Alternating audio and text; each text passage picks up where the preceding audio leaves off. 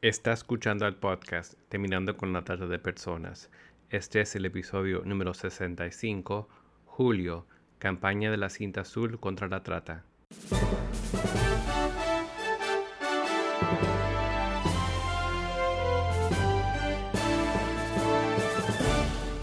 Bienvenido al podcast Terminando con la Trata de Personas. Mi nombre es Gilbert Contreras. Y mi nombre es Virginia Contreras. A través de nuestros episodios, que se emitirán cada dos semanas, buscaremos empoderarlo a usted con herramientas para estudiar el asunto, ser una voz y hacer una diferencia para terminar con la trata de personas. Buenos días Virginia. Qué bueno volver a conectarnos hoy con nuestra audiencia en preparación para nuestra campaña de la cinta azul contra la trata de personas. Buenos días, Gilbert. Sí, la verdad que es maravilloso poder apartar el mes de julio para preparar esta campaña y recordamos a nuestra audiencia entonces que el 30 de julio es el Día Mundial contra la Trata de Personas. Como sabemos que nos escuchan de diferentes países de habla hispana, es importante extender una invitación para que, si no lo han hecho todavía, se sumen a esta campaña de concientización y prevención por medio de la educación para terminar con la trata de personas en sus respectivos lugares. Exactamente, ya que todos los países están afectados por el delito de la trata de personas, ya sea como país de origen, de tránsito o destino de las víctimas. Los tratantes todavía siguen victimizando a seres humanos en el siglo XXI y principalmente a mujeres, niñas y niños. La gran mayoría de las víctimas son para fines de explotación sexual, y aproximadamente el 35% de las víctimas con fines de trabajo forzoso son mujeres. Pero también, como hemos hablado en otros episodios, los conflictos sociales agravan todavía más el problema, ya que los grupos armados sobreexplotan a los civiles y los tratantes de personas aprovechan esta situación captando forzosamente a personas desplazadas huidas de dichas zonas. Sí, hemos hablado en otros episodios de la gran crisis que se ha provocado por los refugiados, los desplazamientos de personas y cómo están en situación de vulnerabilidad precisamente para ser víctimas de explotación, lo cual realmente, como decís bien, agrava los problemas, los conflictos eh, cuando hay desplazamientos de personas. Tal vez para los que nos escuchan por primera vez, sería bueno que recordemos qué es la trata de personas. Bueno, la trata de personas es la esclavitud moderna e implica el uso de la fuerza, fraude o coacción para obtener trabajo o sexo comercial.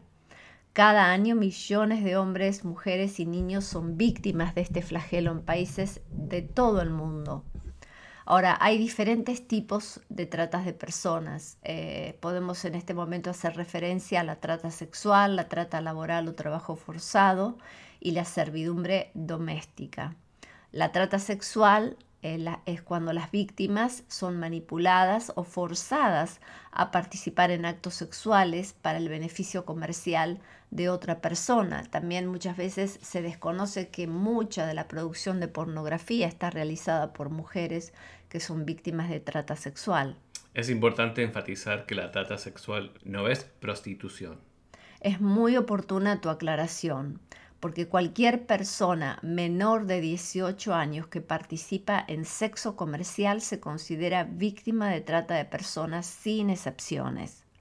¿Qué podrías decirnos del trabajo forzado? Pues las víctimas de trabajo forzado se ven obligadas a trabajar por poco o ningún sueldo, a menudo fabricando o cultivando los productos que usamos y consumimos todos los días. Por eso hemos hablado también en otros episodios de que hay este, formas de ver cuántos esclavos están trabajando para ti y que las personas dicen, no, ninguno, pero cuando nosotros los animamos a ver el origen del producto, eh, cómo es que, cuál es la fuente, de ese, de ese producto que estamos consumiendo muchas veces está teñido por trata laboral y muchas veces es trabajo aún infantil, ¿verdad? Sí. También existe referencia a otra forma de explotación humana. Sí, el caso de la servidumbre doméstica, en que las víctimas son forzadas a trabajar en aislamiento y están ocultas a simple vista como niñeras, amas de casa o ayuda doméstica. Y tuvimos un episodio que hablamos del caso de Shima, esta niña que fue traída de Egipto a California y que trabajaba precisamente como una, como una cenicienta en una casa de millones de dólares, ¿verdad? Sí, sí. Si por ejemplo nos disponemos a sumarnos a la campaña de la cinta azul contra la trata de personas en nuestros vecindarios, ¿cómo lo podemos hacer? Bueno, justamente vamos a estar teniendo entrevistas en estos días de personas que son parte de nuestro equipo aquí en Argentina y que están llevando adelante la campaña de la cinta azul en sus respectivos lugares. Pero me gustaría comenzar diciendo que lo que podemos hacer es preparar folletos con lo que se llama la hotline, o sea, el número telefónico específico en cada país para llamar en caso de sospecha de trata de personas. Si nos escuchan en Argentina, el número es el 145. Y si nos escuchan en Estados Unidos, el número es 1-888-373-7888. Y si nos escuchan de otro país, los animamos a informarse cuál es el número y podríamos tal vez ir a negocios de nuestro vecindario y hablar con el dueño y darle este folleto y comenzar así una conversación. Y si nos preguntan, ¿qué acciones puedo tomar en mi negocio para ayudar a detener la trata de personas? Bueno, enfatizar que él o ella juega un papel importante en ayudar a detener este terrible crimen. ¿Cómo? Bueno, primero conociendo los signos de la trata de personas. Entonces sería bueno aprovechar ese momento para darle algunos tips de qué observar para poder detectar a una persona que tal vez es víctima. Diseñando un plan de acción para responder a los reportes de trata de personas en su negocio, o sea, qué es lo que haría. Asociándose con agencias que proporcionan servicios a las víctimas de la trata de personas en el caso de que estas agencias tengan casas de refugio, tal vez considere la posibilidad de ofrecerle vales para alimentos a las víctimas. O sea, de decir, bueno, ¿cómo yo puedo estar en cooperación con otras agencias? Tal vez si soy un restaurante, tal vez si soy un, un, almacén y bueno, ¿cómo puedo también dar eh, alimentos? Porque bueno, todo este sistema de rescate y de ayuda a las víctimas es costoso tal vez proporcionando entrenamiento a los empleados para ayudarlos a comprender también e identificar los signos de la trata de personas, distribuyendo y publicando folletos informativos a los clientes del negocio y aún poniendo un póster contra la trata y el número telefónico en un lugar visible del negocio. Y regalando una cinta azul a sus clientes, por ejemplo, el 30 de julio. O sea, son distintas maneras de si uno tiene un negocio, uno puede participar y luchar contra la explotación de seres humanos en su vecindario. Verdad. Y si elegimos visitar hoteles y o moteles en nuestro vecindario para concientizar y sumarlos a la campaña de la cinta azul, bueno, es importante el entrenamiento a todos los que participan en la industria hotelera, ya que los tratantes de personas a menudo se aprovechan de la privacidad y el anonimato que ofrece la industria hotelera. Muchas veces pueden operar sin problemas precisamente porque el personal y los huéspedes pueden no conocer los signos de la trata de personas. Nosotros hemos ido a un hotel y hablado sobre esto y como consecuencia se pudo prevenir precisamente la victimización de un grupo de mujeres. Cuando vamos tal vez con folletos o la cinta azul para conversar con los encargados de hoteles y moteles, ¿qué podríamos decir para que se sumen a la campaña de la cinta azul contra la trata? Los hoteles y los moteles, como decía, son lugares importantes donde los tratantes de personas obligan a las víctimas de la trata sexual a proporcionar sexo comercial a los clientes que pagan. Las víctimas pueden verse forzadas a permanecer en un hotel o motel donde los clientes vienen a ellos o se les requiere ir a las habitaciones alquiladas por los clientes. Entonces los empleados de hotel y motel están a menudo en la mejor posición para ver los signos potenciales de la trata de personas, especialmente porque sus obligaciones le dan acceso a diferentes áreas de las propiedades. También puede tener contacto directo o indirecto tanto con los tratantes y sus víctimas. Por eso es tan importante entonces de poder hablar con los encargados de hoteles y moteles y darles un entrenamiento para que ellos sepan distinguir los signos de trata de personas, para que estén atentos. Sí, es decir, que sería una buena oportunidad para compartir con los administradores de hotel o motel en nuestro vecindario cuáles son algunos de los indicadores generales para detectar víctimas de trata. Así es. Entonces podríamos decirles, bueno, ¿cuáles son algunos de los indicadores que tienen que estar atentos? Que las víctimas son personas que muestran signos de miedo, de ansiedad, de tensión, de sumisión o nerviosismo, que las víctimas muestran muchas veces signos de abuso físico, restricción y o confinamiento, que las víctimas exhiben evidencia de amenazas verbales, abuso emocional o ser tratadas de una manera humillante,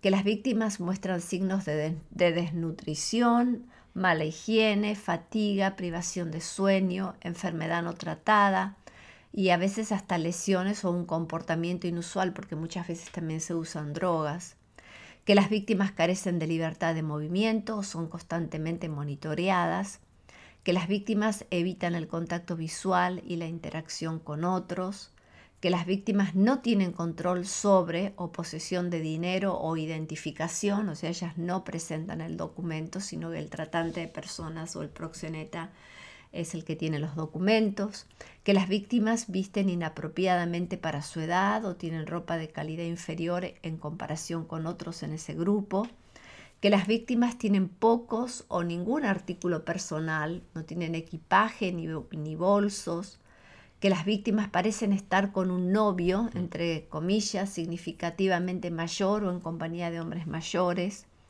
que un grupo de mujeres a veces parecen estar viajando con una mujer o un hombre mayor, eso hay que prestar atención, o un grupo de varones o mujeres tienen tatuajes idénticos en lugares similares, y esto puede indicar, como hemos visto, que es como una marca de propiedad que le ponen los tratantes de personas, lo cual habla realmente que se las trata como, como un objeto. Sí. ¿Qué le podemos decir que hagan si sospechan que entre sus clientes tienen víctimas de la trata de personas? Bueno, esto también es importante. Estamos hablando de en esta campaña de la cinta azul, si fuéramos a hoteles y a moteles para hablar de este tema y dar entrenamiento, y nos preguntaran, bueno, yo he detectado, ¿qué es lo que puedo hacer? Bueno, en primer lugar, que no intenten en ningún momento confrontar directamente a un, a un presunto tratante o alertar a una víctima de sus sospechas. Pueden llamar al 911 para situaciones de emergencia, si es que hay amenazas de violencia, hay agresión física, hay necesidades médicas de emergencia, etcétera. Pero más que nada, para recibir ayuda específica hay que llamar a la línea directa contra la trata de personas en el país respectivo. Y si nos están escuchando en Argentina, ¿cuál es el número, Gilbert? 145. Así es. Tenemos una entrevista para el día de hoy, ¿no, Virginia? Sí, vamos a estar entrevistando a Silvana Laciar de Morales. Ella está pastoreando una iglesia junto a su esposo en la provincia de Mendoza, en Argentina. Ella es miembro de nuestro equipo de escuela bíblica a nivel nacional de la Unión de las Asambleas de Dios y ha participado en entrenamientos porque nosotros tenemos dentro de nuestro programa de certificación de maestros de escuela bíblica la conversación acerca de la cinta azul y la importancia de las campañas de concientización y de prevención por medio de la educación para todos contribuir contra la trata de personas. Entonces la pastora Silvana va a estar compartiendo cómo llevaron adelante la campaña de la cinta azul precisamente desde su congregación de fe. Adelante, Virginia. Muy buenos días, Silvana. Muy buenos días. Nos estás hablando desde la provincia de Mendoza, Argentina. Sí, sí. Hermosa provincia de Mendoza, Nevada, provincia de Mendoza. Silvana, ¿podrías contarle a nuestra audiencia cómo es que llevaron adelante la campaña de la cinta azul contra la trata? Bien. Tal vez lo que necesitan muchos entienden la importancia de campañas de concientización y entienden la importancia de la prevención por educación, pero tal vez no saben, bueno, cómo empiezo, cómo lo llevo a la práctica, especialmente en el mes de julio, que vamos a recordar el 30 de julio, el Día Mundial contra la Trata. Así que sería bueno, como lo has hecho, que compartas tu experiencia. Te escuchamos. En primer lugar y como fundamental para nosotros como experiencia fue la capacitación, la certificación que obtuvimos a través de Escuela Bíblica, yo de mi parte como representante y el grupo de maestros con el que mm, armamos un, equipo justamente para poder trabajar con esto porque la campaña de la cinta azul despertó en nosotros no solamente el conocimiento, sino la carga de poder sumarnos en esta tarea. Sin dudas, todo suma para poder sacar a luz este tremendo flagelo que sufrimos a nivel mundial, ¿no? Y también en nuestro país y en nuestra provincia. Dentro de esta carga, entendiendo que mm, mi provincia, Mendoza, es una provincia que tiene un fluido eh, paso con el país de Chile. Hay ingreso y egreso de personas durante todo el año y por donde en algunas ocasiones han ocurrido casos de estos de trata en los que han habido secuestros y demás. Entonces, bueno, considerando también esto y eh, teniendo en cuenta esa capacitación y ese, conocimiento, además de la instancia, la exhortación a sumarnos, no solo a conocerlo y a que nos quede el conocimiento, sino a poder ponerlo por obra, fue que, bueno, decidimos con un grupo de maestros y algunos otros que se sumaron, armamos equipo para poder preparar esta campaña y no solamente que quedara adentro de las cuatro paredes del templo de la iglesia, sino salir a la calle y poder también ponerla por obra. Recuerdo que fue el año pasado un 8 de julio, o sea que estuvimos no fue tanto tiempo tampoco en la preparación, digamos, pero sí tuvimos unos 20 días reuniéndonos, organizando, poniendo en oración cada una de, las ideas, de los proyectos que iban surgiendo. Eh, por supuesto, presentándolo a nuestro pastor para que él eh, nos diera el respaldo, no solo el, el ok en hagan, sino en la oración porque bueno, obviamente es una lucha espiritual a la que nos sumamos. Entonces, bueno, también entendiendo que la prevención es educación, fue que así comenzamos a, organizarnos, a informarnos en equipo, a tener reuniones semanales. Eh, surgió la idea de una de las chicas de poder hacernos las remeras, donde aparece la línea 145, y el hashtag, eh, aquí estoy contra la trata, o bueno, algo así era, no recuerdo bien cómo era el, hashtag. También poniendo en los perfiles y en los estados eh, y en las historias de Facebook eh, información o, o carteles o imágenes, todo que fuera llevando a la concientización y a la información a toda la gente que tenemos por contactos. Esas cositas mínimas fueron sumando porque la gente fue preguntando. Seguro. Eh, nos decían, ¿qué es esto? ¿Qué es eso que pusiste? ¿O de qué se trata eso? Bueno, después surgió la idea de poder trabajar con los jóvenes, hacer un taller que se hizo el mismo 30 de julio, invitando a los padres. Hicimos una mateada y fue allí donde pudimos eh, darles a conocer todas estas cosas que son parte de la capacitación que recibimos y bueno, mucho más que fuimos sumando, ¿no? Preparamos el templo eh, muy bonito en un salón con todo un fondo blanco con las letras en azul y por supuesto el lazo azul hecho con globos. Eh, recibimos a las personas con los lacitos, allí eh, se los pusimos en el pecho.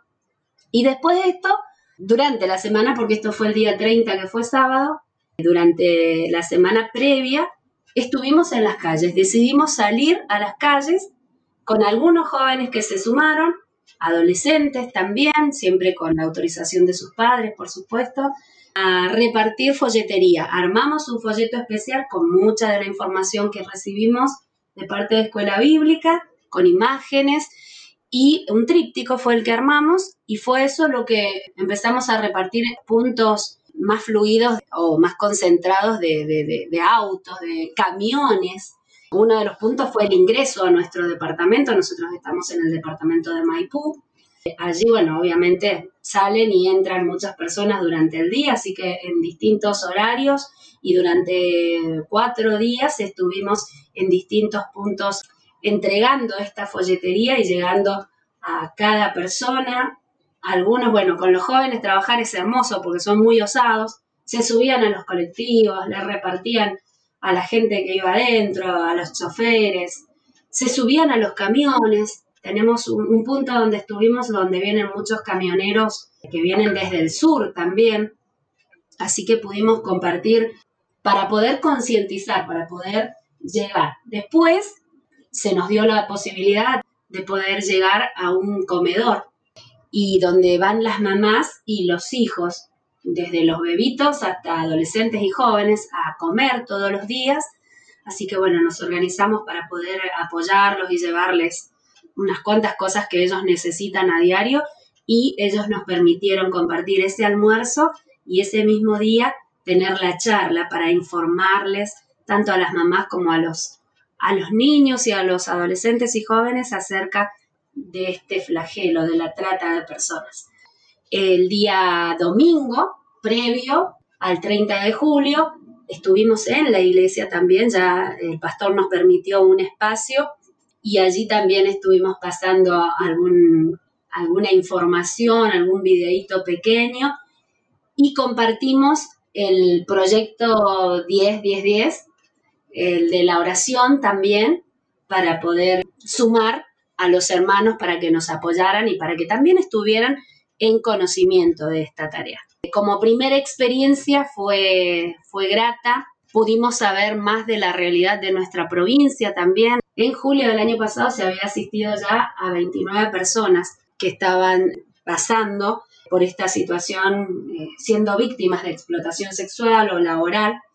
Y bueno, creemos que sin dudas hay muchas más personas que necesitan escuchar, conocer, porque siempre sabemos que hay personas que, que dicen, si me hubieran dicho de esto antes, si me hubieran contado de esto antes, quizás yo no hubiese tenido un encuentro con la persona que conocí por internet, o no hubiese viajado a Buenos Aires o al sur, aquí se viaja mucho al sur por, por propuestas de trabajo, son cosas que después tienen sus consecuencias, porque mucha gente no ignora, ignora totalmente esta realidad a pesar de estar en el tiempo en el que estamos, de la difusión que se le da a muchas cosas, pero nuestro trabajo debe mantenerse firme y seguir adelante.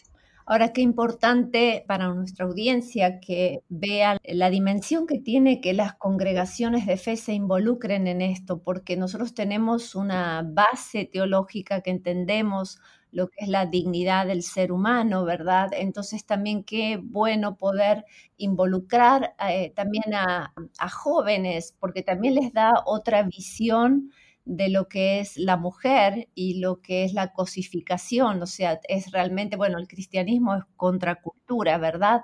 Que la, mujer se la ve más como un objeto de, uso, de goce, entonces qué, qué bueno poder involucrar a jóvenes también en esto, sobre todo porque también eh, a veces está ese falso engaño que tienen los que consumen prostitución de pensar, bueno, están ahí porque quieren, sin entender la mayoría que son precisamente víctimas de trata o chicas que han sido quebrantadas para estar ahí, porque son las preguntas, bueno, pero ¿por qué no se escapa?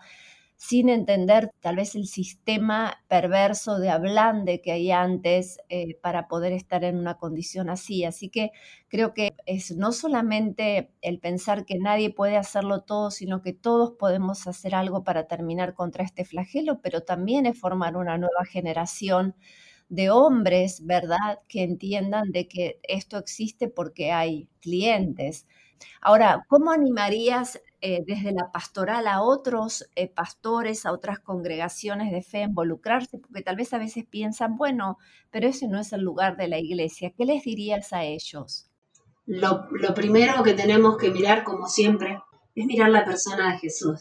El Señor nunca dio vuelta la cara frente a una situación ni frente a una mujer en alguna situación difícil. Si esto nos llama y nos lleva a involucrarnos Así que en primer lugar, por supuesto, involucrar a, los maestros, a las personas, a los líderes, mm, a quienes trabajan en escuela bíblica, porque eh, los pastores no pueden hacerlo todo y necesitan de líderes que puedan estar allí eh, mirando también aquellos aspectos hacia afuera, digamos, siempre con la guía, con el consejo. Entonces, no temer a involucrarse en esto de, de poder saber, porque quienes trabajamos en la pastoral sabemos y conocemos muchos casos que han pasado por esto, pero eso nos indica que la trata existe, eso nos indica que las personas atraviesan por estas situaciones.